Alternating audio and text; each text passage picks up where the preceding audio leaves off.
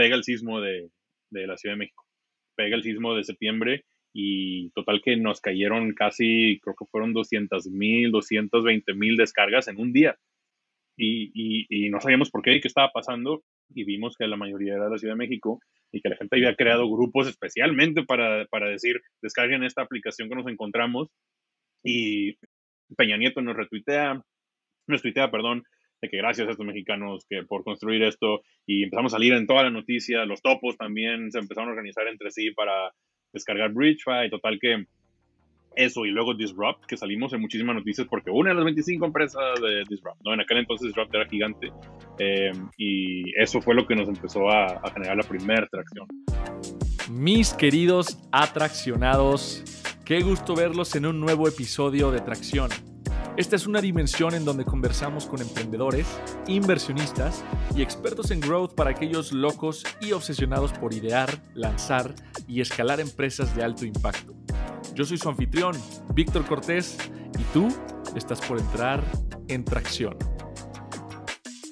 Esta semana tuvimos como invitado estelar a Jorge Ríos, cofundador y CEO de BridgeFi, una aplicación y plataforma que a través de Mesh Networks permite la comunicación entre personas sin que haya una red Wi-Fi o de datos disponible.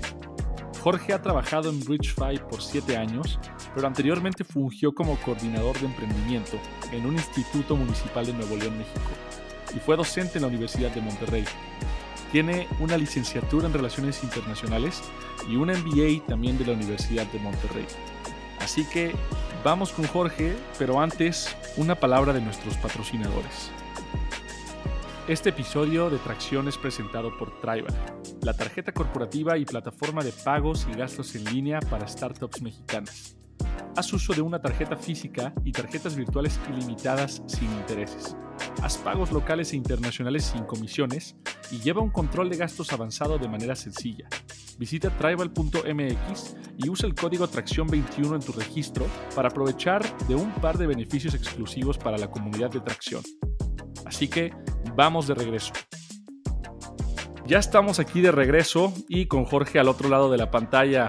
Eh, Jorge, ya platiqué un poco sobre ti, sobre BridgeFi al principio, pero eh, ¿cómo le describes tú a un extraño, alguien que acabas de conocer, qué es lo que hace BridgeFi y eh, a qué te dedicas tú dentro de la empresa? BridgeFi permite que las personas usen apps móviles en Internet. Así, en resumen, mi estimado Víctor, yo soy CEO y co-founder de, de BridgeFi. Me encargo okay. de todo lo que no tenga que ver con todo lo que tenga que ver, perdón, con todo lo legal, fundraising, PR, todo, todo, todo, y todo lo que no haga mi sitio, todo lo que él no quiera hacer. no, buenísimo. Este, vamos a platicar. La verdad es que BridgeFi es una de las empresas que más me llamaron la atención a mí desde el inicio, desde, desde que estaba en contexto. Eh, entonces vamos, vamos a explorar un poquito más sobre, este, sobre en qué andas ahorita, pero platícame un poco antes sobre ti, sobre tu carrera, ¿no? ¿Cómo es que te fuiste desarrollando profesionalmente para llegar hasta acá? Eh, y danos pie también para entender un poco cómo es que surge BridgeFi. Claro, bueno, yo me gradué de licenciatura en Relaciones Internacionales de la Universidad de Monterrey y luego hice una maestría en Administración de Empresas pensando que me iba a ayudar en algo en la vida, que resultó no ser así. Este, y justo después de graduarme de carrera de universidad, dije, yo siempre quise ser maestro, entonces fui, fui maestro en la Universidad de Monterrey como por 3, 4 años y clases de varios tipos y luego dije ya, es, es ¿Qué, ¿qué enseñabas? Para crecer un... Híjole, este, empecé con alemán, que ya ah. no me acuerdo de nada, y luego inglés avanzado y luego me vieron que, que, que, hablaba bien inglés, entonces me pasaron a dar política y economía, este, temas internacionales, ahí, research abilities, como que para hacer investigación y demás. Y, y ok. Sí. Buenísimo. Total que me graduó de la Universidad de Monterrey y luego me, soy maestro 3, 4 años y ya fue donde dije, ya este, necesito empezar a, a, trabajar en algo que sea un poquito más enfocado a lo que estudié. Entonces me metí a trabajar en gobierno local, del, aquí en la, el municipio de San Pedro Garza García, en Nuevo León, este, como coordinador de, de emprendimiento para jóvenes. Entonces trabajábamos con muchísimos jóvenes, manejábamos, gestionábamos proyectos, les conseguíamos algo de funding, así muy, muy, muy simbólico, pero sí les ayudaba, uh -huh. les ayudábamos con cursos y, y, con clases, y a veces les conseguíamos becas en, en, la Universidad de Nuevo León, este, y estando ahí en municipio, está uno de mis, bueno, mi jefe, de hecho, eh, Federico González, uno de mis mejores amigos, y él y yo, cada que era la hora de la comida, nos juntábamos en su oficina y nos poníamos a pensar en ideas, porque queríamos hacernos rich quick, ¿no? Get rich quick. Y dijimos, vamos a pensar en, en, ideas de apps que pudiéramos mandar a hacer, porque eso funciona con ganas, este, mandar a hacer y, y tratar de venderla, ¿no? Que nos la compre Facebook, que nos la compre Google. Entonces, ahí nace la idea de mi primera empresa, que no era una idea excelente en aquel entonces, pero eventualmente era como un Rappi, era como un Uber Eats. Entonces dijimos, híjole, si hubiéramos seguido, ¿qué hubiera pasado? Claro. Este, Oye, pero ya sabías, ya, sabías del ecosistema de startups, ya conocías el concepto o era más bien como una app? Para nada, no, me, me acuerdo muchísimo que un día llega Federico y me dice, oye, este, apliqué a una aceleradora con la empresa llamada Tweet. La idea se llamaba Tweet2Go, ni siquiera era una empresa, éramos nada más y yo. Dice, ya apliqué una, apliqué una aceleradora con Tweet2Go. Y yo, ¿qué es una aceleradora? Mi aceleradora es un programa que le ayuda a las startups a crecer. Y yo, ¿qué es una startup? una startup es una empresa nueva, tecnología y demás. Yo, órale, qué padre. Este, y, pero yo no sabía nada, tenía, no sabía absolutamente nada de ese mundo. Este, simplemente nos ocurrían ideas y total que nos aceptaron en esta aceleradora en Monterrey y ahí fue donde nos dimos un buen chapuzón en el mundo de, de las startups, de tecnología, del emprendimiento en general. Buenísimo. Ok, ¿y cómo fue que pasaste entonces de eso a, a Bridgefy? ¿Fue una de tus tantas ideas que de repente dijiste, esta es la buena y vamos a darle o cómo se dio? No, de hecho, este, estuvimos en el programa de aceleración tres meses aquí en Monterrey y al final pues ya nos graduamos, ¿no? Tratamos de conseguir funding, no nos fue muy bien. Eh, y luego uno de los co-founders se salió porque tenía, quería regresar a terminar eh, la universidad. Él tenía en aquel entonces como 20 años. Este, el CTO, entonces dijimos, híjole, ya no tenemos quien construye el, producto, construye el producto. Y luego eh, el otro co-founder también dijo, bueno, esto no me está dejando mucho, tengo muchas deudas, tengo este, esa necesidad, ¿no? Y también se salió, me quedé yo solo traté de levantar capital y no pude, entonces ahí fue donde dije, bueno, pues ya cerramos la empresa. Este, de hecho, quería hacer un, el, como contexto, quería hacer el contexto, quería hacer un TechCrunch para, para México. Ah, ah neta, eso, eso, no me lo sabía. Sí, sí, sí, sí, yo, yo iba a ser tu competencia, o más bien, eventualmente tú ibas a ser la mía. Este, se llamaba Silicon Valley, este, y quería ser como el TechCrunch mexicano. Y nada, eh, empezamos a, entrevistar empresas, empezamos a ir a, eh, un amigo y yo a ir a eventos y demás, y en eso un, un compañero que había estado en una aceleradora conmigo, José Gabriel Islas, eh, sitio de Compropago, me dice, deberías aplicar a Startup Bus. Yo, ¿qué es Startup Bus? Me dice, es un hackathon internacional, te tienen que seleccionar y compites contra otros equipos mexicanos y contra equipos de Estados Unidos y de Canadá, está bien padre. Y ahí puede salir tu próxima, a lo mejor puede salir algo de ahí, ¿no? Y dije, ah, qué padre al que aplico el Startup Buzz, me seleccionan porque vieron un video de un pitch que había hecho que lo hice como que de forma de stand-up comedy. Este, y lo vieron y les gustó muchísimo y dijeron, vente, vente al Startup Buzz. Total, para no hacer la historia muy larga, ahí conocí a mis ex co-founders, eh, se nos ocurrió la idea de Bridge y siete años después aquí estamos todavía. No, no, no, tremendo, tremendo. Este, y, y, para Startup Buzz, ¿llegaste ya con la idea de Bridgefy o, o, ¿O fue que se dio durante el proceso de, del, del, hackathon? Se dio durante el proceso. Estábamos rebotando varias ideas antes de empezar, antes de partir, porque el Startup Bus sales, en el caso del equipo de México, sales de la Ciudad de México, te subes a un autobús, pasas por Monterrey, pasas por McAllen y luego llegas a San Antonio, Texas. Y ahí fue ese año las finales. Entonces, antes de partir, la noche antes, estábamos ya en la encerrada, ¿no? Tratando de pensar primero en qué vamos a trabajar.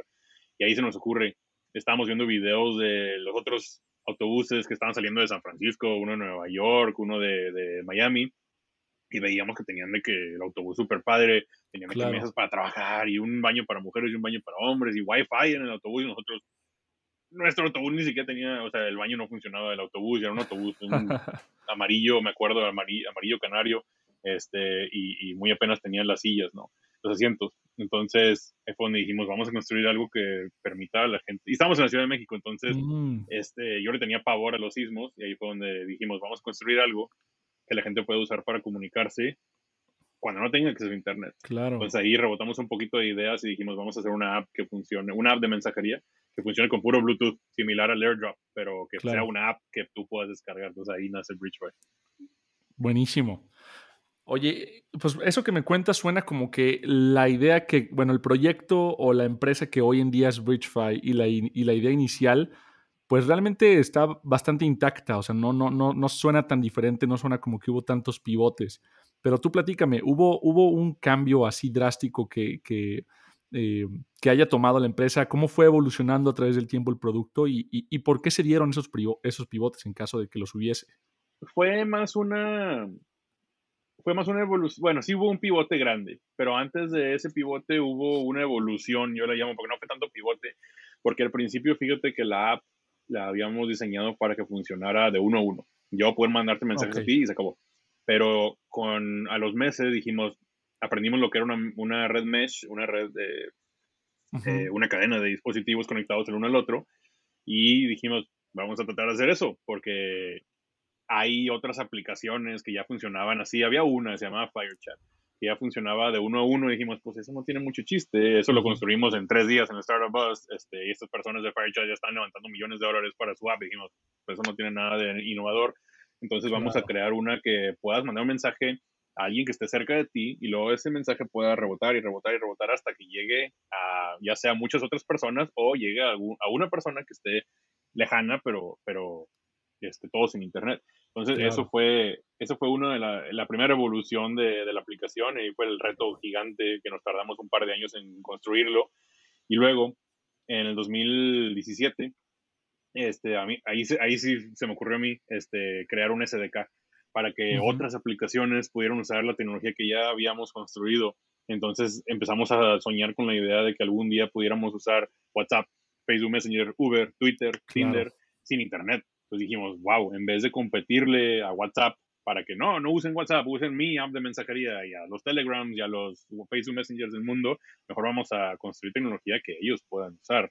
Imagínate, si ya tienes, en vez de competirle esas apps eh, que ya tienen cientos de millones o miles de millones en el caso de WhatsApp de usuarios, mejor trabajar con ellos, ¿no? Exacto. Sí, ¿Qué, ¿Qué, más necesario que un Tinder sin internet para hacer matches en conciertos?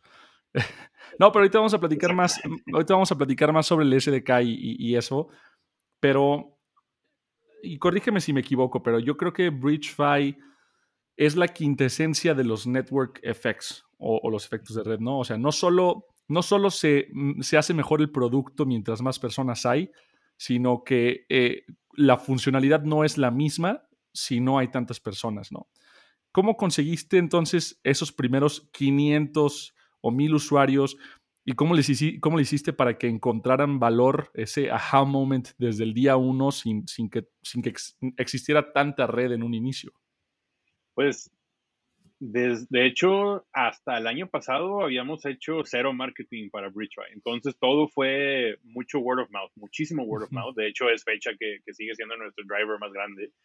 Sin embargo, los primeros usuarios, este, fue un poquito de prensa, eh, orgánica, obviamente no teníamos dinero, y también este, muchos concursos. Íbamos a muchos concursos de picheo y ganábamos y, salíamos de las noticias, entonces era de que, ah, ganó esta idea. Y también em, sucede en el 2017, que fue nuestro primer pico de, descargas en el sismo de la Ciudad de México, de septiembre, que también ya venía una olita pequeña, disculpa el pun, pero de, había un huracán, había habido dos huracanes, en, uno en Miami y uno en Texas, eh, Irma y Harvey se llamaban los huracanes, y ya había habido gente que había, ya, eh, había grupos en Facebook que, que, que, estaban hablando sobre descarguen Bridge porque viene el huracán. Entonces nosotros empezamos a pensar, wow, no habíamos pensado en huracanes, habíamos pensado en sismos y habíamos pensado en eventos masivos, pero no habíamos pensado en huracanes. Entonces empezamos a ayudar a la gente, hicimos manuales de cómo usar Bridgefy, este, empezamos a hablar directamente con usuarios de que, oigan, estaría padre que hicieran esto, sería padre que esto no funciona, entonces en friega tratábamos de, solucionarlo. Y en lo que estábamos ahí nos seleccionan para, nos seleccionan como una de las 25 empresas más innovadoras de, ese año, el 2017, de TechCrunch. Entonces, vamos a, a, pichar a San Francisco a Disrupt y tres días después de que salimos de México, nos, nos llevamos acá, la mayoría del equipo, cae, pega el sismo de, de la Ciudad de México. Pega el sismo de septiembre y total que nos cayeron casi, creo que fueron 200 mil, 220 mil descargas en un día. Y, y, y, no sabíamos por qué y qué estaba pasando y vimos que la mayoría era de la Ciudad de México y que la gente había creado grupos especialmente para, para decir, descarguen esta aplicación que nos encontramos y Peña Nieto nos retuitea, nos tuitea, perdón, de que gracias a estos mexicanos que por construir esto y empezamos a salir en toda la noticia, los topos también se empezaron a organizar entre sí para descargar BridgeFi, total que eso y luego Disrupt, que salimos en muchísimas noticias porque una de las 25 empresas de Disrupt, ¿no? En aquel entonces Disrupt era gigante em, y eso fue lo que nos empezó a, generar la primera tracción. Pero ¿y cómo, o sea, cómo se, cómo se, cómo, cómo pasó de no conocerse o de empezar a que la gente le encontrara un valor? O sea, yo me imagino, estás en pleno sismo, ¿cómo te pones a buscar qué aplicación descargar para contactar personas? O sea, ¿cómo, cómo se dio eso? Me interesa mucho explorarle por ahí. Fíjate, es una de mis preguntas favoritas porque las primeras descargas fue gracias a FireChat, a nuestro competidor. Porque la gente buscaba este offline messaging, offline texting, communicating without internet y todo eso. Y salía FireChat, se daban cuenta que FireChat no funcionaba, pero nosotros éramos la segunda opción en la App Store no había otras opciones, simplemente éramos dos, dos aplicaciones que funcionábamos en Internet. Entonces, el SEO y todos los millones de dólares que le metieron a Marketing Firechat nos, nos sirvieron a nosotros porque por el simple hecho que su producto no funcionaba. Ellos tenían una cantidad inmensa de descargas, inmensa, pero tenían un churn de como 90-95%. Que el 95% de la gente que descargaba Firechat la, la borraba porque no funcionaba. Entonces, es, eh, eh, esas, muchísimas de esas personas este, veían Firechat y no funcionaba. Y luego la segunda opción dice, bueno, esta no funcionó, voy a probar la segunda. Y ahí llegábamos nosotros también en Google, te pone similar apps, pues ahí nos ponían nosotros. Entonces, todo el mundo llegaba a la página de FireChat, no funcionaba, segunda opción BridgeFi y ahí nos caían descargas. Así es como nos dimos a conocer al principio, la verdad, porque no teníamos dinero ni, para pagar sueldos, deja tu marketing. Claro, o sea, no, no, no fue ads de Facebook, fue puro SEO y, y ASO también, ¿no? En la, en la App Store, me imagino. Exactamente, eso. Ok.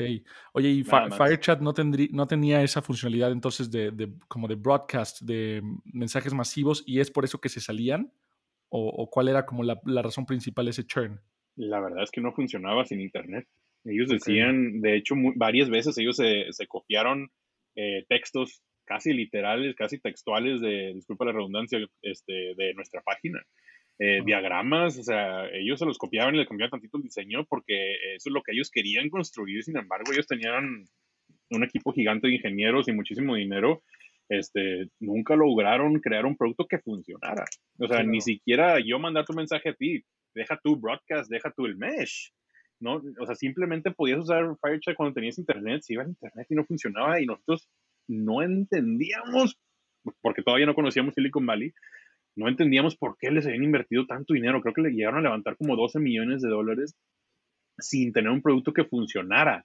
Sin tener, o sea, tenían excelente marketing. Tenían un CMO que era, una, era un rockstar, pero el CTO era pésimo y no, no le importaba. O sea, eran levantaron dinero yo creo que demasiado rápido. Ese yo creo que fue el mm, problema. Y se les subió y dijeron, vamos a enfocarnos en descargas, descargas, descargas. Estamos en Hong Kong, estamos aquí, estamos allá.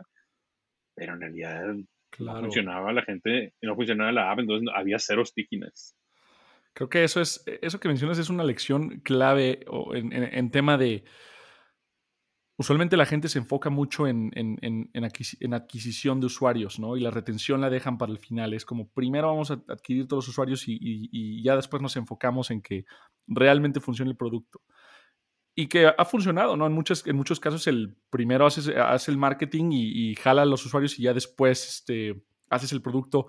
En tu caso me sorprende que es, yo creo que he escuchado más personas que lo hacen al revés. O sea, yo entiendo que BridgeFi desarrollaron la tecnología, un producto, y después fueron al mercado a tratar de empujarlo y que el mercado lo recibió de cierta forma que ustedes como que no necesariamente tenían planeada, pero que supieron surfear esa ola, ¿no? Entonces, eso a mí me llama mucho la atención y, y veo que ha sido el mismo caso. Primero decías que lo tenían pensado para conciertos y demás. Eh, cuando pasaron los huracanes fue un, caso de uso que no tenían contemplado. Eh, ahora, BridgeFi creo que ha sido descargada ya más de 5 millones de veces, ¿no? Y, y, se ha dado principalmente por temas de, protestas y manifestaciones a nivel mundial. Entonces, ¿este caso de uso también fue repentino o ya habías visto como alguna oportunidad eh, en, en, esa, en ese área? Fíjate que, como bien lo dijiste ahorita, BridgeFi comenzó a ser utilizada en situaciones, en lugares y por personas que nosotros no, nunca, nunca nos imaginamos, ¿no? Entonces, algo que me gusta decir y, no es una, oración original mía de algún lugar lo escuché, pero, pero yo lo uso mucho, es que tus usuarios no, perdón, tú no defines qué es tu producto. Tus usuarios definen qué es tu producto. Mm. Si, si empiezan a usarlo, por ejemplo, en los últimos años y medio, en el último año y medio, empezaron a utilizar Breach para protestas y empezaron a ponerlo en, en, medios de que la, la, app de las protestas, la app de las revoluciones, la punk rock, la punk rock messaging app y demás. Y dices, esa no fue nuestra intención, jamás fue nuestra intención. No estamos diciendo que no queramos aportar ni ayudar en esas situaciones. Ah, también en, en, las protestas de las mujeres, hace poquito de las marchas de las mujeres y Black Lives Matter y todo eso, este, es increíble cómo se te puede salir de las manos, pero de una manera, de una manera buena, ¿no? o sea, que dices, ya, nos cae el, el, primero de, que fue el primero de febrero, nos cae 1.4 millones de descargas y nosotros ni en cuenta qué estaba pasando y nos dimos cuenta por las noticias. Y de hecho, uno de nuestros inversionistas le gusta hacer, hizo un chiste recientemente que dice, Bridgefy, este, Bridgefy predice cuando va a haber un, este, un internet shutdown. Bridgefy puedes predecir cuando va a haber una protesta porque nos empiezan a caer cantidades de descargas gigantes y luego apagan el internet. Y así nos ha pasado ya como cuatro o cinco veces que dices, caray, sí es así, sí podemos predecir. No, no, no es una ciencia exacta para nada, pero sí nos ha pasado ya varias veces, varias veces. Me, es que me, me, encanta eso porque te da a entender que no hay una fórmula para hacer las cosas. O sea, usualmente las personas dicen, no, primero eh, habla con tus usuarios y define qué es lo que quieren y luego ya construye y hace el MVP. En tu caso fue al revés. Eh, y creo que incluso, por ejemplo, lo, lo, que mencionas de que tus usuarios definen tu producto, fue el mismo caso que le pasó a Snapchat. O sea, Snapchat tenía un caso de uso y los teenagers lo empezaron a usar para sexting, que definitivamente no es la razón principal por la cual ellos querían crear la aplicación, pero se dio, ¿no? Ese, ese uso le dieron. Eh, y fue como creció principalmente. Entonces, eh, me gusta mucho esa, como esa mentalidad de que pues, hay diversas formas de lograr un objetivo, ¿no? Sí, fíjate que, que, es muy importante que tú crees un producto. Sí, debes de tener un mercado nicho en mente, ¿verdad? Porque este, si estás haciendo una app de educación, pues claro que tienes que hacer con ciertos features en mente y, y, demás, y cosas de seguridad. Igual si es una app de fintech, claro que tienes que tener ciertas cosas en mente, pero cuando es una herramienta más general, cuando es una app de mensajería que funciona sin internet, pues no, sí puedes marketearla para casos de uso específicos, sin embargo, como te digo, se te puede salir de las manos de una manera, de una manera eh, benéfica y, ni modo, o sea, tienes que ride that wave, ¿no? O sea, no puedes decir, no, no, no, dejen de usarla para eso, tú decides para que lo usen. Sí, no, Entonces, tú estás para servir, tú estás para, para proveer de una herramienta y si lo usan para cosas políticas, si lo usan para escuelas, si lo usan para jugar un, eh, un juego o en un evento, pues para eso va. Y, y, y, tú adáptate a tus usuarios, no al revés. Exactamente. Eh, bueno, una cosa es que descarguen la aplicación en México, en Estados Unidos, pero llegó a ser descargada múltiples veces en, otros lados, en Hong Kong, Turquía, en el Caribe. Em, hubo ya, una vez que entendiste que esto sucedía, ¿fue algo que ya empezaste tú a planear, como esa, esas, esas descargas, esa viralidad? ¿Crees que puede ser planeada? O, o, o, o simplemente estás ya eh, dejándote llevar un poco por ese tipo de serendipia que existe a nivel mundial? No, la verdad es que tú te puedes preparar y puedes crear el mejor producto que puedas. Este, y sí, adaptarlo y estar preparado para cuando suceda otra vez, pero la verdad es que no puedes predecir un sismo, no puedes predecir un huracán, bueno, huracán un poquito más, pero tampoco es muy, muy difícil ver, saber cuándo va a haber una protesta política del tamaño que hubo en Myanmar, por ejemplo, o, en eh, Nigeria y demás. Entonces, es como te digo, ride the wave, es prepárate y, por ejemplo, nosotros nunca le dimos mucho enfoque a la seguridad y a la privacidad y a la anonimidad. Son cosas diferentes nunca le dimos mucho enfoque porque estábamos enfocados, estábamos obsesionados con hacer que funcionara. Ya después le metemos los extras, pero resulta que cuando empiezan a usar Bridgeway para protestas y, vemos que, híjole, ¿sabes qué? Ya no es un tema secundario la seguridad y la privacidad y la seguridad. Ya tiene que ser nuestro enfoque principal porque ya estamos contando perdón, la gente ya está contando contigo para mantenerse segura, para mantenerse privada, para poder comunicarse de una manera anónima y si tú no provees esas features, esa funcionalidad de, que ahora ya estamos proveyendo, este, puedes meter a gente no solo a la cárcel, no solo en muchos problemas, sino también le puede costar la vida a alguien. Entonces fue cuando dijimos, basta, vamos a detener lo que, lo que, lo que estamos haciendo y vamos a integrar el mejor protocolo de seguridad que podamos encontrar y fue lo que hicimos el año pasado. Sí, no, me, queda claro que justo es como adaptas las funcionalidades a lo que el mercado te está solicitando, ¿no?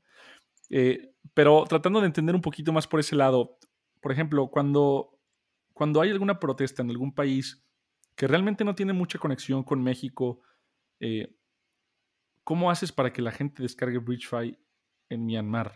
O sea, a mí me suena loquísimo, honestamente, me suena loquísimo y quiero saber cómo, cómo, cómo se enteran en primer lugar, qué, qué, hacen, ¿no? Nosotros no hicimos que la descargaran en Myanmar, ellos, la descargaron solos. Esa es la belleza de BridgeFi, que eh, mm. la gente ya la identifica como the protest app of choice. Y, tenemos excelente SEO, excelente SEO, tenemos excelente, este, eh, un excelente producto, este, y, también la App Store, este, somos de los primeros que salimos cuando buscas offline messaging, sino es que ya los primeros, con todo lo, varias veces hemos estado como trending en varios países, incluyendo Estados Unidos y Myanmar y demás, este, y Nigeria. Y entonces la verdad es que nosotros no hacemos nada. Y no es que estemos sentados sin hacer nada, simplemente, híjole, pues no puedes saber cuándo va a haber un internet shutdown, no puedes ir. Sí tenemos un sistema donde, ¿sabes qué?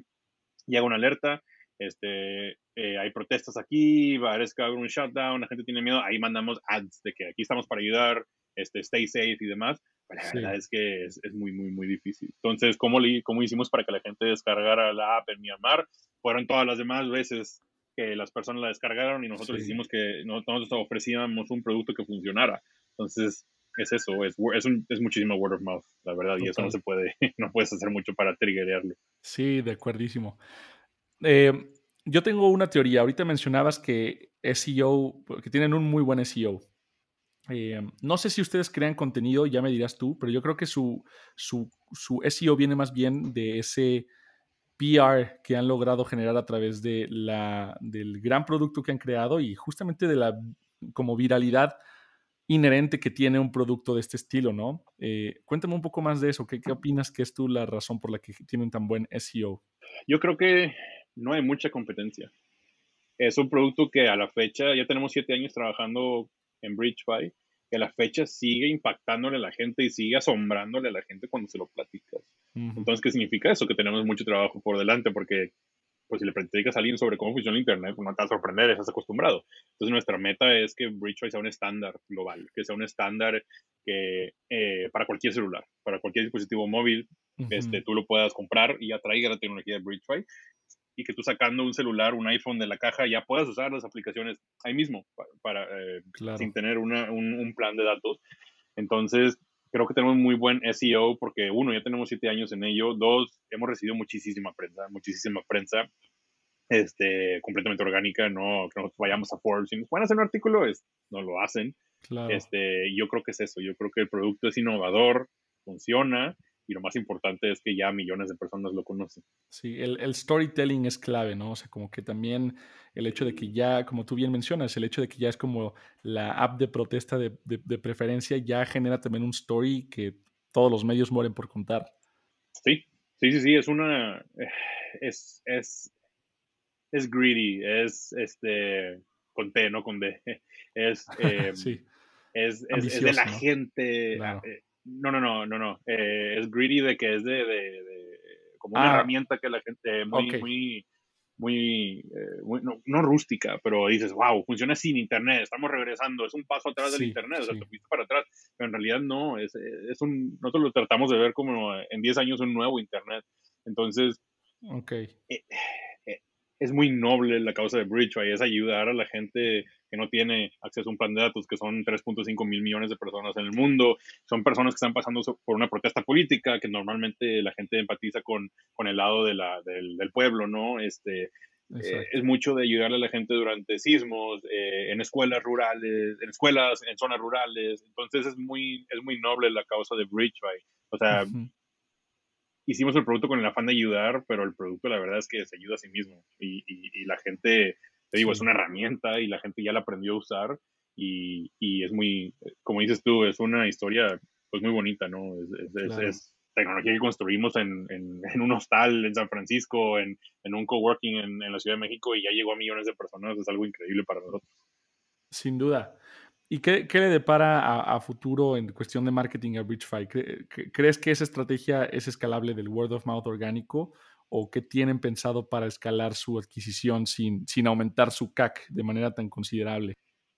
Sí, hay maneras de escalar ese word of mouth. Eh, estamos tratando, vamos a, probar varias estrategias de, este, de tratar de hacerlo un poquito más viral. Vamos a lanzar una versión de la app en aproximadamente cuatro o cinco meses que te va a permitir, va a haber dos versiones, una gratis y una premium, una que, que va a ser de paga. Entonces ahí vamos a meterle varias, varias cositas de eh, intenta prueba la, la, versión premium por un mes, simplemente necesitas que se registren tres amigos. Entonces dices, bueno, como quiera necesito que mi familia, por ejemplo, si vamos a viajar o ir con mis amigos a un concierto, este, o, mis amigos en la escuela, ¿no? Como quiera necesito que la descarguen para yo poder usarla. Claro. Déjame mandarles esto y, y ya si pruebas Premium un mes, pues a lo mejor dices, híjole, ya no me quiero regresar porque con Premium voy a poder mandar imágenes, voy a poder este, verificar mi número, voy a poder eh, quitarle los ads, entonces ahí esperemos que, que se haga algo de, pues, de, word of mouth, ¿no? Sin embargo, yo creo que es mucho de seguir estando ahí, seguir, estando, seguir teniendo un producto que funcione y también eso de nosotros perseguimos eventos a veces este cuando vemos que va a haber algún un, un, huracán cuando vemos que va a haber algún bueno ahorita no hay eventos pero cuando vaya a haber eventos cuando vaya hay algo así como que movimiento político vamos a empezar a sacar ads, obviamente ads muy humanos, no, no aprovechándose de la situación, simplemente estamos aquí para ayudar, que es el fin de Bridgefy, y, y tratar de que sucedan más Myanmares. Totalmente. Ok, eh, si fueras tú hace un par de años, antes de que sucedieran todos estos eh, eventos, ¿qué, ¿qué, consejo te darías y qué harías diferente quizá? Híjole, la verdad es que sí, eh, no es, no es que hayamos hecho todo a la perfección, hemos cometido muchos errores como cualquier otra empresa, sin embargo, creo que todo, creo que ahorita estamos en un, lugar muy, muy especial y pues siempre hicimos, la verdad, siempre hicimos las cosas creyendo que era lo mejor para los usuarios, que era lo mejor para la empresa. Entonces, híjole, no sé qué, qué buena pregunta, nunca me la habían hecho. Este, pues a lo mejor lanzar el producto antes de que estuviera tan listo o tan desarrollado, ¿no? O sea, lánzalo y a ver qué pasa.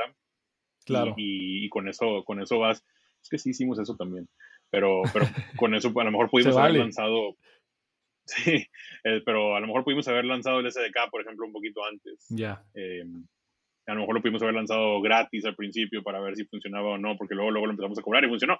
Pero a lo mejor sí, la verdad, no, perfecto. La verdad, Qué buena pregunta. Eh, eh, es que, es que se vale, ¿no? O sea, si, si, si ah, lo, han, ah, lo han surfeado bastante bien, entonces pues, también se vale este, no tener eso en, en, la punta de la lengua. Eh, hemos tenido mucha suerte, la verdad. Hemos tenido mucha suerte. No, este, sí, sí han sido mucho de... Sí hemos innovado mucho de lado. Mi equipo técnico ahí no, ha hecho cosas increíbles. Sin embargo, sí hemos tenido suerte pues, de conocer a B-Stone, el, que nos, el fundador de Twitter que nos invirtió el ganar los concursos de picheo, este, el que nos seleccionen para esta aceleradora, para el Alchemist Accelerator. Pues así hemos tenido mucha suerte de estar en el lugar correcto, en el momento correcto, que es estar en San Francisco. En nuestro caso, no estoy diciendo que todo el mundo deba estar en San Francisco, para nada. Este, claro. Sin embargo, sí ha sido mucho de pues mandamos un correo a este fondo a ver qué pasaba, a 100 fondos a ver qué pasaba y uno nos invirtió y gracias a eso pudimos hacer esto y esto y esto. Hemos tenido mucha suerte de que a nuestro competidor número uno del 2014 al 2017 le haya ido mal y no hayan tenido, este, no hayan podido construir un producto. Eh, hemos tenido suerte de que mi equipo, eh, bueno, mi co-founder Julián de la Horta este, es un genio y ya hemos sabido contratar y hemos sabido construir producto y adaptarnos. Entonces, y agregarle la suerte, obviamente, de que muchísima gente, pues, te encontró. De alguna manera te encontró y se empezó a hacer viral y viral y viral. Y, de alguna manera llegaste a 5 millones de descargas, ¿no? Que sí es suerte, es un chorro de es muchísimo trabajo, pero sí es, sí hemos, hemos sido afortunados. No, me queda claro. La, la, la viralidad de tener un buen producto eh, paga sus regalías. Sé que además del tema de boca a boca, eh, y ya lo platicamos ahorita, el, tema de relaciones públicas, de medios, de PR, les dio un boost o un alcance un poco o mucho más eh, allá de lo que se había logrado solo entre el boca a boca de personas. Cuéntame un poco más sobre, sobre esta, no sé si llamarlo campaña de relaciones públicas, porque quizá no fue tan planeado, pero sobre su, su, ejecución de relaciones públicas y quizá qué consejo le darías a un founder que está empezando a, considerar eso como una, una, estrategia de adquisición y de tracción. La verdad es que nunca tuvimos una estrategia, nunca desarrollamos una estrategia. La verdad es que fue gracias a nuestros usuarios. La verdad, eh, muchas veces nos enterábamos de por ejemplo, hay un artículo de Forbes del 2019 que, que dice, Bridgefy crece 1350% en un mes y yo, ¿ah? No sabía. y te metes a ver los números y, ah, Bridgefy está trending en Hong Kong y yo, órale, tampoco sabíamos, sabíamos que habíamos tenido un pico, pero no sabíamos dónde. Y a veces los analytics se tardan o no los checamos, no los checábamos todos los días ahora sí. Este, entonces, la verdad es que nunca hemos desarrollado una estrategia de PR, apenas la estamos desarrollando ahorita porque ya nos vamos a enfocar en la app mientras terminamos de refactorizar el SDK. Este, pero la verdad es que construir un producto que funcione, hace un producto que a la gente le encante, que lo usen, que les cambie la vida y el PR yo creo que va a llegar solo. Claro, claro, totalmente. Eh, me, me, parece bien, digo, entonces no, no tienes como ningún eh, tip o algo que le dirías a, un founder de, oye, esto, esta táctica o esta, em, no sé, logramos hacer esto un par de veces para que los medios nos compartieran más o, entre ellos se compartieran una historia, o sea, algo, algo así que, quizá te haya pasado un caso interesante?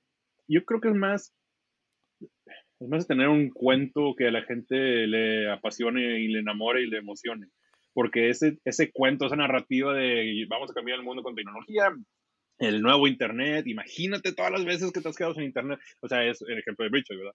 Eh, si tienes una narrativa que, te mueva, que, que, que, emocione a la gente, te va a servir no solo para los medios, sino a nosotros nos ha servido para levantar capital, para conseguir nuevos usuarios, para contratar. Eso nos ha ayudado muchísimo para contratar, el, el, compartir tu visión. Y si es una visión que a ti te emociona, tú solito te vas a emocionar y la vas a contagiar y van a querer, ok, te voy a hacer un artículo, o sí, sí quiero trabajar con, contigo, o ok, sí le quiero invertir.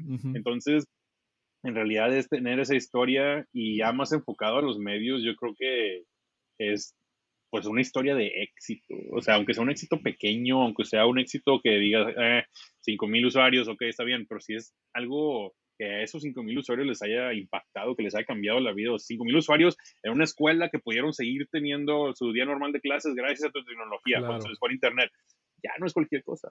Entonces, eso, eh, para la prensa, especialmente la prensa mexicana, como no hay muchos casos de éxito, no que nosotros seamos, todavía nos falta muchísimo para poder considerarnos un caso de éxito, pero son pequeños, pequeños logros, este, creo que eso también ayuda muchísimo. Definitivamente.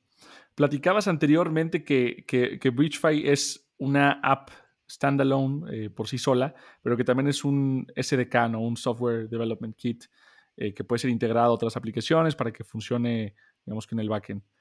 ¿Qué ha representado para ustedes una fuente de adquisición más fuerte, el, boca a boca y el PR de B2C o los esfuerzos de desarrollo de negocios que les han traído los usuarios de otras plataformas? 100% B2C ha sido el driver más, de plan. O sea, ni siquiera not even close. Porque, te voy a decir por qué, porque nunca hemos tenido una estrategia de ventas del SDK, nunca hemos tenido una estrategia de B2B. Ok. Entonces, en realidad, ha sido muchísimo word of mouth, muchísimas personas que descargan la aplicación y adentro de la aplicación, bueno, creo que ahí está la respuesta, porque adentro de la aplicación tenemos eh, una nota o una sección adentro de la app que dice, tú también puedes hacer que tu aplicación funcione sin internet o try the mm. Bridgeway SDK for your app y te metes y dices, ah, caray, a lo mejor no todo el mundo va a saber qué es eso, qué es un SDK y yo no tengo una aplicación, que es la mayoría de la gente, 99% de la gente, sin embargo, developers, eh, personas de marketing, personas, eh, product managers, personas de, business development y demás, founders, otros founders también, este, agencias de desarrollo de apps y, demás, lo, han visto y le dan clic y se meten y dicen, ah, caray, veo que esta app sí funciona, la, estoy usando ahorita mismo, sé que miles de personas la están usando aquí en, Hong Kong o en Nigeria o, en India y demás. Este, déjame checar el SDK y ya se meten en la página y, aprenden que existe una herramienta que puede hacer que tu aplicación funcione sin internet. Tú la puedes construir, es súper fácil de integrar, es gratis este, y, la puedes integrar en muy poco tiempo. Entonces sí nos ha servido muchísimo. Pero te estoy hablando del 90, 92% de nuestro tráfico de la página viene de la app. Ya, ok, ok. Nos cuentas la historia de Bridgefy y la verdad es que suena como que todo fue un smooth sailing, como que todo ha salido bien hasta la fecha, pero yo sé que ninguna, ninguna historia de emprendedor es un smooth sailing para nada. Eh, ¿Cuál es ese fuck up más grande de Bridgefy? ¿En dónde la has regado? ¿Cuál es esa decisión en la que más la has regado eh, y que decidirías hacerlo diferente si pudieras cambiarlo? Muy buenas preguntas hoy este, como dos o tres que nunca me habían hecho antes. ¿Cuál es tu error más grande? Este. No, y son varios. No estoy, no, estoy tratando de pensar en un error, estoy tratando de pensar en el más grande. Este.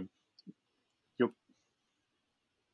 Madre, no sé. Si no. No sé. Este, porque puedo pensar en. Puedo pensar. Del, porque del lado fundraising este, debía haber agarrado un co-founder que supiera más de fundraising que yo, porque yo recibí mucho coaching y me hice bueno, pero recientemente. Entonces, si, pudimos, si, hubiéramos podido haber hecho mejor fundraising en el 2015, 2016, a lo mejor estaremos en un lugar diferente, pero los hubieras, pues, ¿de qué sirven? No más para aprender. Eso es de fundraising, eh, de producto, pudimos haber, te digo, el SDK lo pudimos haber lanzado antes, pero por antes, te, estoy hablando de 3, 4 meses, a lo mejor no hubiera hecho tanta diferencia. Eh, el fuck up más grande. O quizá a lo largo de tu carrera, algo que digas, la verdad es que creo que esto lo hubiera hecho diferente. Este. Eh, a lo mejor hubiera aprendido a programar. aprender a programar. De hecho, eso te iba a este, preguntar, ¿eh? O sea, yo creo que eres, eres me suenas demasiado técnico. Eh, y yo pensaba que tu background era técnico, pero me dices al principio que, que eres business administration y, y, demás. ¿Cómo se dio eso? Sí, no. Eh, yo no soy técnico, yo no, yo no programo. Eh, un día me senté con mi cofundador Julián y dije, oye, güey, ya somos, ahorita somos nada más tú y yo, porque pasamos por un punto en la empresa, hemos sido tres, y luego siete, y luego dos, y luego tres, y luego ahorita vamos a ser siete otra vez. Le digo, ¿crees que valga la pena aprender a programar? Me dice, mira, nos va mejor si pasa, te vas a tardar un buen en aprender a programar. O sea, pone tú que si no haces absolutamente nada más y, estudias ocho horas al día, te vas a tardar unos seis meses en ser decente, en ser junior. Entonces, esos seis meses, mejor enfócate en fundraising y mejor contratamos a gente que ya sepa programar. Y dije, fair enough. este, pero a lo mejor aprender a programar, estar más metido en producto, este, desde un mero principio, entenderlo mejor del lado de, del lado más, un nivel más básico, de un nivel más, pues, yo entiendo cómo funciona el SDK, este, yo ayudé a diseñar el algoritmo, las patentes las, las, procesamos nosotros, ya las tenemos, todo eso lo vas a explicar perfectamente, pero ya el código en sí no, yo nunca me he metido al código, este, pero como dice Julián, pues mejor todo lo tuyo y yo lo mío y así no perdemos tiempo, pero a lo mejor aprender a programar. Tiene sentido, porque yo creo que ahorita es un mito. A mí, a mí me gusta considerarlo un mito el hecho de que todos tienen que ser técnicos, todos tienen que ser programados. Yo creo que aprovecharte de tus fortalezas da, da, más, da más frutos que tratar de compensar tus debilidades, ¿no? Pero eh, con que sepas hablar el idioma. Sí, sí, mientras lo entiendas y, sepas y tengas un cofounder de confianza, yo creo que. Exacto pues sí hace muchísima diferencia, la verdad. Pero sí, o sea, no tienes que saber programar a fuerza. A fuerza, a fuerza. Claro. Estaba leyendo un artículo eh, tuyo de TechCrunch, como en el 2014, ¿no? En el que hablas del, ecosistema mexicano. y mencionas que hay, un, que hay un círculo vicioso, ¿no? Dices, las startups necesitan capital para crecer sus números, pero nadie te dará ese capital sin ver tus números creciendo. Algo así, parafraseándolo, ¿no? Eh, ¿Qué le sugerirías a, Jorge en ese entonces o algún first founder ahorita para romper ese dilema de la gallina y el huevo? Bueno, para empezar, ya, ya me acordé de mi fuck up más grande. es haber publicado ese artículo. Ese artículo me causó muchísimos problemas y ya, ya contestaste, tú contestaste la pregunta por mí. Ese artículo, ese artículo es mi fuck up más grande porque muchísimos VCs mexicanos me agarraron coraje y es fecha que a veces, bueno, ya no voy a eventos, pero cuando íbamos a eventos de 2017, 2018, tú eres, no sé, traía un name tag o la camisa de Bridgefy o me presentaban porque iba a pichar y, y, eh, como dos o tres veces se me acercaron y me dijeron, tú eres el que escribió ese artículo, ¿verdad? Y yo, chingado, fue hace 3, 4 años. Yo, sí, yo lo construí en aquel entonces, yo creía que tenía razón y los datos me dicen que yo sí tenía razón en aquel entonces. No había muchísimo seed y mucho menos pre-seed investment. Este, sin embargo, yo reconozco que el ecosistema mexicano ha crecido muchísimo, ya hay inversiones de gigantescas en empresas de tecnología, qué chingón. Este, sin embargo, en aquel entonces yo creía que tenía la razón y sigo creyendo que en aquel entonces tenía la razón. Sin embargo, lo hice desde un lugar de, de, decepción. Ya. Porque yo no había podido levantar capital. Y hablamos con, ¿qué te gusta? Unos 30, 40 fondos en aquel entonces que eran los que habían y, y nadie nos dio un centavo y nos decían, es que es demasiado, un fondo nos dijo, es demasiada tecnología para nosotros. Mm. O sea, y, y yo dije, ah, caray, a lo mejor no deberíamos estar en México y otro fondo nos dijo, sí, pero hazme precio, o sea, con esas palabras. Y yo me quedé así de, pues no te estoy vendiendo un carro, te estoy, o sea, te estoy buscando un socio, o sea, no es nada más por... El, y muchos otros fondos nos decían, enséñame los números. Y yo, ¿te puedo platicar de la visión primero? ¿Te puedo enseñar el producto primero? o presentarme a mí mismo, a mi equipo. Me dicen, sí, sí, o sea, sí, claro, ahorita llegamos a eso, pero a ver, ¿cuánto tienes de ventas? No, o sea, eh, en aquel entonces sí, sí estaba un poquito más difícil la cosa, pero era, fue mucho de falta de experiencia mía, fue, muy, fue inmadurez, la verdad, y fue mucho de, de, escribir sin pensar, fue, y, me lo publicó TechCrunch porque estaba bien escrito según ellos, sin embargo sí me causó muchísimos problemas, me decían, tú escribiste ese artículo y, y, y, por tu culpa a mí se me cayó un deal, que un fondo gringo no sé, me iba a invertir a mi fondo. Yo, ay, si, si, si se cayó tu deal por un artículo que yo escribí, un idioma, no, nadie escribió, pues a lo mejor había otras razones. Este, pero sí, este fue mi. Entonces le diría, no escribas, ya, no, no publiques cosas. No, no sé, yo, yo, yo, lo leí y me pareció bastante acertado para el 2014. O sea, eh, y bueno, entiendo, entiendo ambos lados. O sea, entiendo de dónde, de dónde venías tú, entiendo de dónde vienen los fondos. Este, y yo también fui, digo, en contexto tampoco fui una blanca palomita y, y, escribí varias notas muy críticas que, que, no, me, que no me generaron muchos fans, pero, eh, pero, pero bueno, o sea, la verdad es que yo creo que son ese tipo de comentarios y de, y de notas de señalamiento que hacen que las cosas avancen, porque si, si sigue el status quo de la misma forma, pues realmente eh, no, no, hay, no hay nada, no hay ninguna fuerza resistente que empuje ese cambio. Eh, pero entiendo por qué dices tú que quizá fue un fuck up, o sea, te, te, fregó mucho en, en otras áreas de, de, la empresa. Eh, no, fíjate, no, tampoco, tampoco. Este, nosotros ya nos habíamos salido de México, nosotros, Bridgeway siempre fue empresa americana y empezamos a hacer fundraising en Estados Unidos porque no habíamos encontrado un fondo o un cheque que a nosotros nos gustara. No significa que no hubiera habido fondos ni cheques buenos. Simplemente a nosotros no nos gustaban los términos.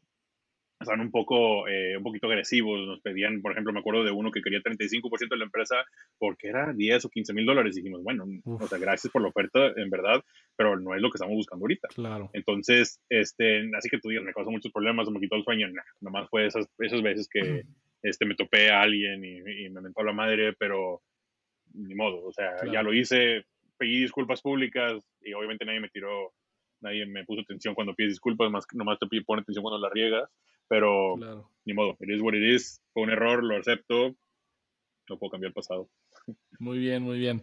Oye, y ahora en temas de, levantamiento de capital en, Estados Unidos, em, ¿cuál ha sido tu experiencia eh, levantando con fondos en, eh, pues allá y sobre todo siendo mexicano, o sea, ¿cuál es esa perspectiva que tienes tú de, bueno, entiendo que ahorita ya está un, poco mejor, no mejor visto, pero ya es un poco más sexy, más atractivo el ecosistema latinoamericano, pero eh, cuando tú empezaste a levantar, que fue pues bastante tiempo antes, ¿qué tan diferente se veía ese ecosistema y cómo era la dinámica? Antes no había muchísima inversión en México en específico porque no había casos de éxito, no había muchos casos de éxito mexicanos. Mm. Los pocos unicornios que sí habían, que por cierto Kavak no es el primer unicornio mexicano, aunque todo el mundo le gusta decir que sí es, no es. Este, los pocos casos de éxito eran muy... Pues, este, ¿cómo se llama? Eh, Kio Networks, por ejemplo, mm. es, es, uno. Este, eh, eh, hay varios, eh, no, no me acuerdo ahorita, porque son, no son empresas sexy, no son empresas que digan, ah, estoy usando su producto, o, o de consumidores, son más como que servicios para empresas, como Kia Networks, que es buenísimo, Tony Rayo es buenísimo, este, pero la verdad es que no había casos de éxito, había uno que otro salía, queriendo salir de Colombia, este, había uno que otro founder mexicano que lo estaba haciendo bien en Estados Unidos, pero así que tú dijeras un caso de éxito que, que, que, fuera atractivo, que fuera sexy para los VCs gringos, no había. Entonces nos sentábamos nosotros con, con fondos americanos eh, allá en San Francisco y nos decían, es que no sabemos cómo funcionan, los, cómo trabajan los mexicanos. Nunca hemos invertido en una empresa mexicana, no somos una empresa mexicana, nosotros somos mexicanos, pero estamos aquí y me dicen, es que eso no importa. No importa dónde está incorporada la empresa, importa los founders. Entonces, sí nos topamos con pared muchas veces. También inexperiencia mía de, con el fundraising allá, no conocía a nadie, nunca había hecho fundraising allá, nunca había nada. Este, entonces, sí era muy diferente, era mucho más difícil. Nos bateamos más para conseguir cheques más pequeños. Ahora, con que digas soy una fintech, ya te quieren invertir. Y qué padre, no lo digo de manera mala, simplemente ahorita el fintech está en un boom ridículo entonces, muchísimas, ese es el enfoque ahorita. No hay ninguna duda, no hay un segundo lugar notorio, la verdad, ahorita. Este, entonces, y aparte, era tecnología que nadie había escuchado, que ni siquiera nosotros entendíamos cuál era el futuro y que no sabíamos si íbamos a poder construir. Entonces, mm. estábamos tratando de levantar capital con un sueño, con una idea en una, en una servilleta eh, personas que no habían ido a Stanford, que no eran ex Google y que no tenían casos de éxito, era su primera empresa. Entonces era riesgo tras riesgo tras riesgo en los ojos de los inversionistas y batallamos muchísimo. ¿Y Te digo, probablemente fue una experiencia mía. Alguien con un Tavo Zambrano, un, este, algún otro fundador fregón, una Cristina Randall, a lo mejor pudieron haber levantado capital fácil, pero por lo menos en nuestro caso sí batallamos muchísimo. ¿Y cómo fue ese primer cheque entonces? Primer cheque fue una casualidad, como muchas otras cosas de Bridgefy, fue una casualidad inmensa. Estábamos en San Francisco y nos habíamos ido para allá, estábamos viviendo en un hostal de, que era un edificio de tres pisos. El primer piso era un coworking space, el segundo y tercer pisos eran, imagínate una bodega así grandota con alfombra y puras camas doble, eh, literas. Haz cuenta que parecía película del ejército y ahí vivíamos y trabajábamos ahí para el work, el coworking space para poder vivir gratis porque no teníamos dinero en San Francisco para poder dormir en una de esas literas. Entonces, una noche yo estoy, eh, ya eran como las 8 o 9 de la noche y seguimos trabajando, no me acuerdo que estábamos preparando, y, y, veo que varios de las personas que vivían en ese hostal también, los roommates, ¿no? Y éramos como 60 vatos, este, estaban arreglados y con camisa y, normalmente estás en pijama 24 horas al día, este, están entrando uno por uno a una sala de juntas y sale uno, un amigo y le digo, oye, Rudy, ¿por qué están entrando todos ahí, güey? ¿Por qué? ¿Qué está pasando? Y dice, es que hay un fondo y le estamos pichando. Mm. Y digo, ¿por qué no me avisaron? Y, y me acuerdo que una vez me dice, pues es, es un competidor más. y órale, chido. Este, total que este, yo así, que con mis crocs, que también traigo ahorita, y en, shorts y, demás, eh, termina el último de, pichar y entro y le digo al fondo, hola, este, soy Jorge, eh, les, les, queda tiempo para una más. me dice, no, ya nos vamos, ya estaban recogiendo todo. ¿No? Guardando sus cosas, le digo, es que mi, mi, es que yo también vivo aquí, y también soy de, soy amigo de estas personas que ya picharon y, y nomás tres minutos para picharles, voy por mi presentación. No, no, no, ya nos vamos, ya nos tenemos que ir, somos de Michigan y, salimos mañana temprano. Y les digo, eh, estamos construyendo una app que funciona, una app de mensajería que funciona sin internet.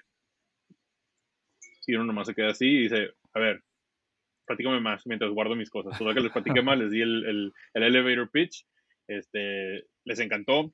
Me dijeron, acompáñenos al subway, al, al, subway de San Francisco. Este, vamos caminando y ahí voy en pijama caminando y les sigo platicando y vamos a hacer esto y somos súper fregones y nuestros sueños y aspiraciones y demás. Total que al mes y medio nos invirtieron, pero fue una casualidad muy, muy, muy, muy grande y no le invirtieron a nadie más los que habían pichado esa noche.